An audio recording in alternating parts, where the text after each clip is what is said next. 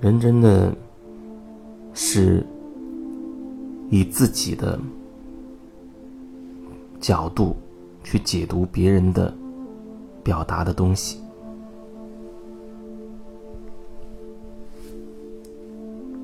最近经历了很多这样的事情，我觉得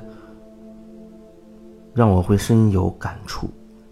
真的是每个人都只是站在自己的角度去解读外界的信息，只是说，如果说你有一定的觉察，你可以通过这样的觉察，能够意识到自己是局限的，看到自己到底局限在。哪里看到自己的那个框架，然后你可以慢慢的、不断的拓展自己的意识。可能你会相当于从一个小一点的笼子里啊，进入到一个更大一点的笼子里，然后更大一点。这就像不断的在拓展。小一点的笼子就代表着很局限的那个自己。那个局限的状态，然后可能有一天你忽然意识到，哦，自己其实真的是很狭隘，眼界非常的狭窄。你可能愿意放下一些过去的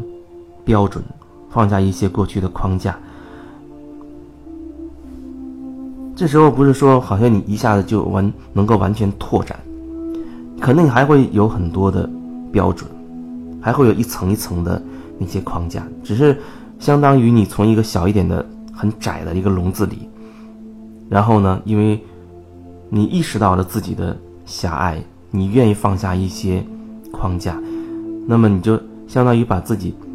拓展到了一个比较大一些的笼子里。然后你还会发现，慢慢的还会发现自己，哦，又看到了自己的框架，看到了自己的局限性。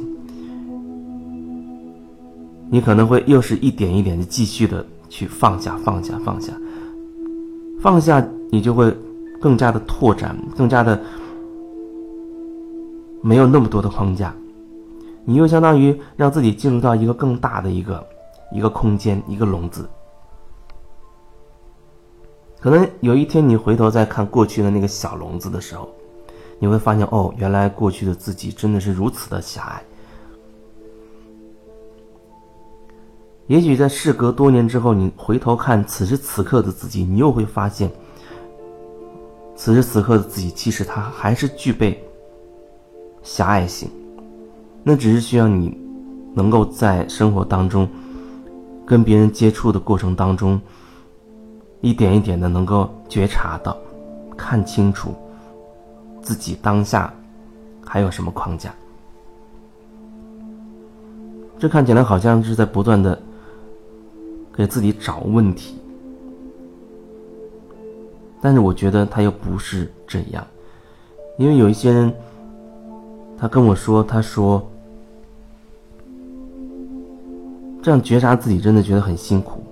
好像总是在给自己找麻烦，总是在看自己到底有多少问题。某个层面来说，我觉得确实如此，我们就是不断的在。发现所谓的问题，可是，在你这样觉察到自己的这个点的时候，这个局限性的时候，如果说你把它当做问题，你把它叫做问题的话，那么这个局限就是一个问题。这局限会让你眼界没有那么开阔，会让你在一些情景里，或者遇到一些。说法，听到一些说法，遇到一些人的时候，会，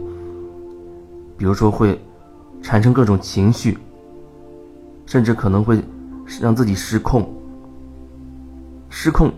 好像就是被某种情绪淹没了。就像有的人，他由不得别人说他，他当他意识到有人在指责的时候，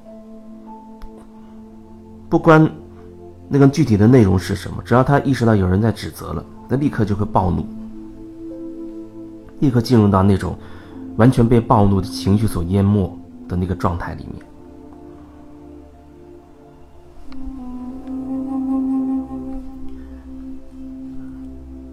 不断的觉察，不断的觉察，我们就会一点一点拓展自己的眼界。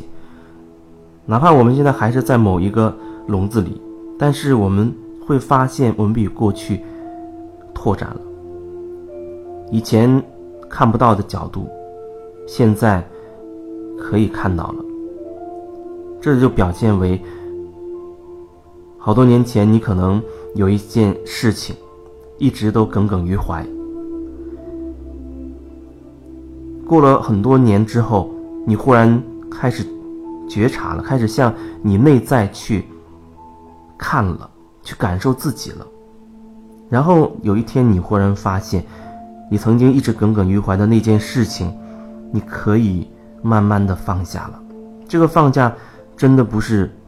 用语言、用文字、用某一个理论说服自己去放下，那好像在 给你讲道理，用一个理论。给你的头脑讲道理，好像是在以理服人。以理服人，也许某一个层面他也需要，他会让你的头脑明白哦，原来是这样。但是，我觉得更重要的是你内心真的感受到了，你真的领悟到了，深深的体会到了。那样的话，才会形成真的哦放下了。可是，在你没有体验到之前。你听到我所说的这些，似乎好像也挺有所谓的道理，但是如果你没有体验到，那我所说的这些对你而言，那也只是理论，那也只是理论而已。